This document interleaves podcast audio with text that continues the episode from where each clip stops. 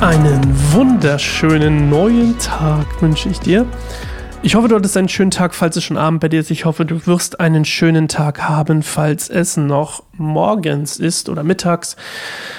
Bei mir ist gerade, das hat mich letztens noch jemand gefragt, wann ich denn das hier aufnehme, was für ein Datum bei mir ist, ähm, wenn ich das aufnehme. Bei mir ist tatsächlich gerade der 5. Mai, 10.27 Uhr. Ich bin also ungefähr einen Monat in im Vorsprung, wenn man so will. Achtung, Vorsprung durch Technik. ist das nicht der Audi-Slogan oder so? Könnte auch unser Podcast-Slogan sein. Darf ich bestimmt nicht klauen.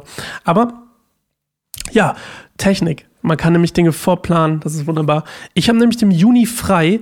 Mein Plan ist, dass der ganze Juni eigentlich ähm, keine Arbeit für mich hat. Und deswegen, oder zumindest Großteil davon. Und dann, ähm, ja, ich mich dem meinem Lobpreisalbum widmen kann. Und ähm, deswegen wirst du jetzt, äh, werde ich das hier alles im Mai aufnehmen und du wirst es im Juni hören. Toll. Habe ich irgendwas vergessen? Nein, wir lesen heute wieder einen Psalm Davids und jetzt habe ich ganz schön viel gesabbelt und wir haben einen langen Psalm vor uns. Ist der noch länger als der von gestern? Nee, er ist kürzer. Okay. Anyway, Psalm 69. Ich freue mich drauf. Wir machen eine Minute Pause und ich, äh, ja, werde einfach eine Minute beten, aber das leise Du kannst es auch gern tun und dann steigen wir in Gottes Wort ein und in ein Wort Davids.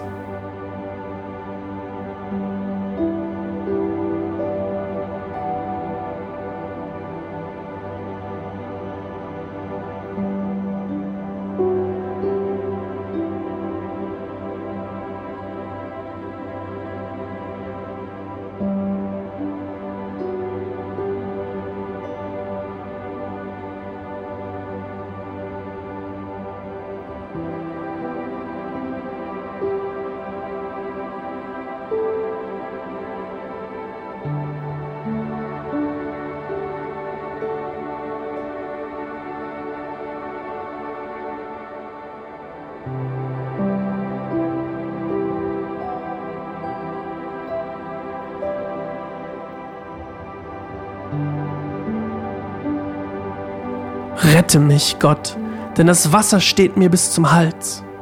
Immer tiefer versinke ich im Schlamm, meine Füße finden keinen Halt. Ich stehe im tiefen Wasser und die Flut überwältigt mich. Ich bin müde vom Schreien. Meine Kehle ist rau und wund, meine Augen sind müde und matt vom Warten auf dich, mein Gott. Die mich ohne Grund hassen, sind zahlreicher als die Haare auf meinem Kopf. Die Feinde, die mich vernichten wollen, haben keinen Grund für ihr Tun. Sie verbreiten Lügen über mich und fordern zurück, was ich nicht genommen habe. Gott, du weißt, wie viele Fehler ich mache, denn meine Sünden sind dir nicht verborgen. Lass nicht zu, dass die, die auf dich vertrauen, meinetwegen enttäuscht werden. Herr Allmächtiger. Lass nicht an mir zugrunde gehen, die dich suchen, Gott Israels. Denn um deinetwillen werde ich verhöhnt und verspottet, gedemütigt und gekränkt. Selbst meine Brüder geben vor, mich nicht zu kennen und behandeln mich wie einen Fremden. Die Leidenschaft für dein Haus brennt in mir, deshalb beleidigen die, die dich beleidigen, auch mich. Wenn ich vor dem Herrn weine und faste, dann verspotten sie mich. Wenn ich in mein Trauergewand anlege, um der Welt meinen Kummer zu zeigen, dann verlachen sie mich. Ich bin zum Stadtgespräch geworden und die Betrunkenen lästern über mich. Doch ich höre nicht auf, zu dir zu beten, denn ich hoffe darauf, dass du, Herr, mir diesmal gnädig bist.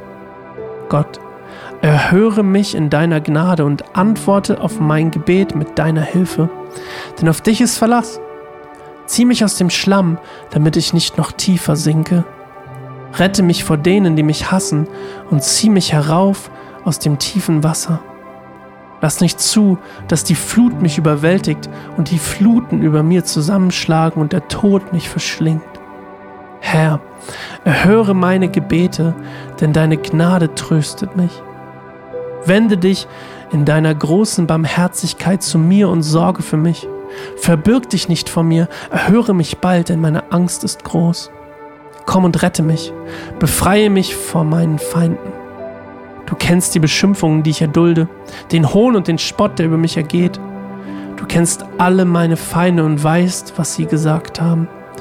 Ihre Beschimpfungen haben mir das Herz gebrochen. Ich bin verzweifelt. Wenn doch nur ein einziger Mitleid gezeigt hätte. Wenn nur ein einziger sich mir zugewandt und mich getröstet hätte.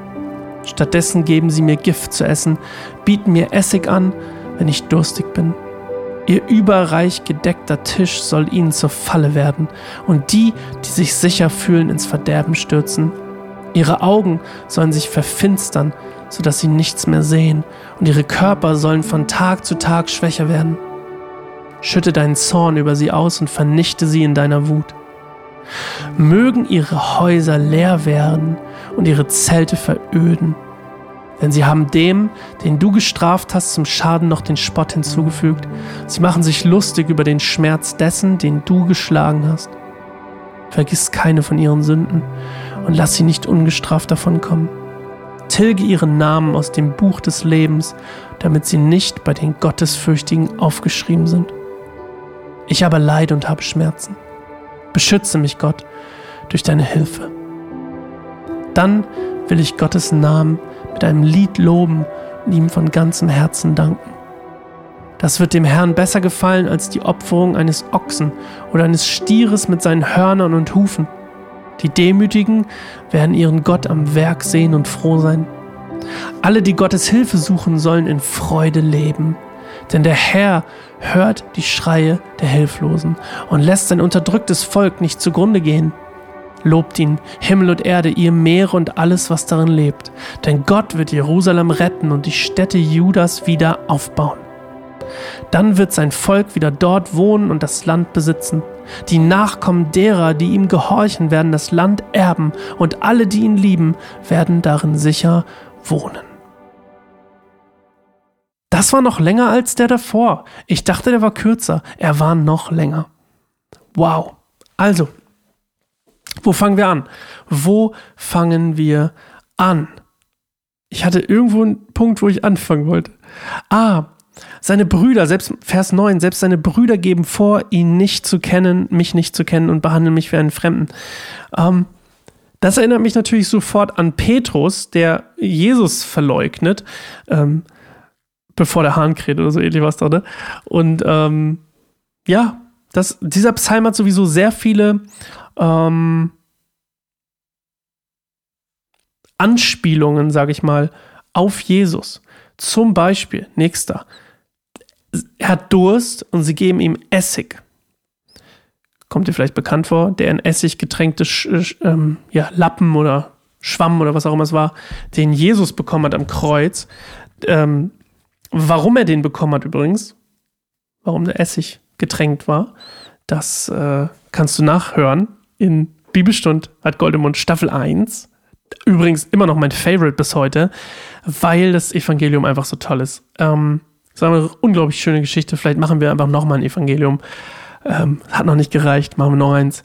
Letztes Mal hatten wir Markus. Vielleicht machen wir diesmal mal Johannes. Hätte ich total Lust drauf. Johannes ist auch sehr, sehr, ähm, sehr schön einfach, sagen wir es mal so. Aber ja, ähm, und in Vers, ähm, was ist das eigentlich? Vers 22 oder 20? Ich weiß gar nicht mehr, warte mal. Wo stand's denn hier? Vers 20. Ach so, das hatten wir noch vorher. Er wird verspottet in seinem Leid. Auch das ist natürlich eine Anspielung auf Jesus. Ich bin gerade ein bisschen raus gewesen, weil ich ja weil ich Werbung zwischen reingeschoben habe. Aber ähm, ja, er wird verspottet. Hohn und Spott kriegt er auch noch, obwohl er schon eigentlich am Ende ist. Und ähm, äh, es geht auch darum, keiner hat Mitleid und, und sie geben ihm Gift zu essen, Essig, ne, wenn er durstig ist und ähm, das, wie gesagt, auch Anspielung auf, auf ähm, Jesus. Und ähm, dann gibt es noch diese spannende Stelle mit, dem, mit den Büchern und dieses Buch, was, was quasi, wo Gott Namen reinschreibt. Ne? Und ähm, er sagt quasi, tilge ihren Namen aus dem Buch des Lebens. Und diese Bücher, die manchmal erwähnt werden, also es, es wirkt hier so, als hätte Gott ein Buch des Lebens und da stehen die ganzen Namen drin, die Gott, gottesfürchtig waren. So ist es quasi, was hier steht. Und er sagt hier, bitte, bitte vergiss ihren Namen sozusagen, bring ihren Namen von, den, von diesen bösen Menschen, schmeiß sie aus dem Buch raus. Und dieses, dieses, diese Bücher, die stehen meistens tatsächlich im Zusammenhang mit Gottes Gericht über die Erde und über die Menschen. Und ähm, vergleichbar ist das übrigens, kannst du gerne mal nachlesen, in Daniel 7, da gibt es ein Buch zum Beispiel, oder in Offenbarung Kapitel 20, da wird auch ein Buch geöffnet, steht da. Und ähm, das hat immer so einen, einen, einen quasi einen Gerichtscharakter. Gott öffnet sozusagen ein Buch und das ist dann das, dadurch kommt dann das Gericht sozusagen, weil in dem Fall jetzt hier die Namen der Gerechten drinstehen und die, die dann nicht drinstehen, also er rettet quasi alle, ne, offenbarungsmäßig, alle werden entrückt, sagt man ja, die, ähm, die in diesem Buch des Lebens drinstehen. So. Und ähm, ja, das ist es eigentlich, glaube ich, alles, was wir hier, was wir hier haben. Mehr habe ich auch nicht aufgeschrieben. Ähm, der Psalm, wenn man so will, könnte man mal zusammenfassen noch. Der Psalm beschreibt eigentlich ähm, die, die, die, das Leid oder ähm, die Situation, in der sich jemand befindet, der ähm, Gott nacheifert, der Gott nach, der Jesus nachfolgen will, würden wir heutzutage sagen, der sein Leben Gott widmet und deswegen Leid und Schmerz und Verfolgung und Hohn und Spott erleiden muss. Und das ist ja wiederum auch das, was Jesus quasi ähm, passiert ist.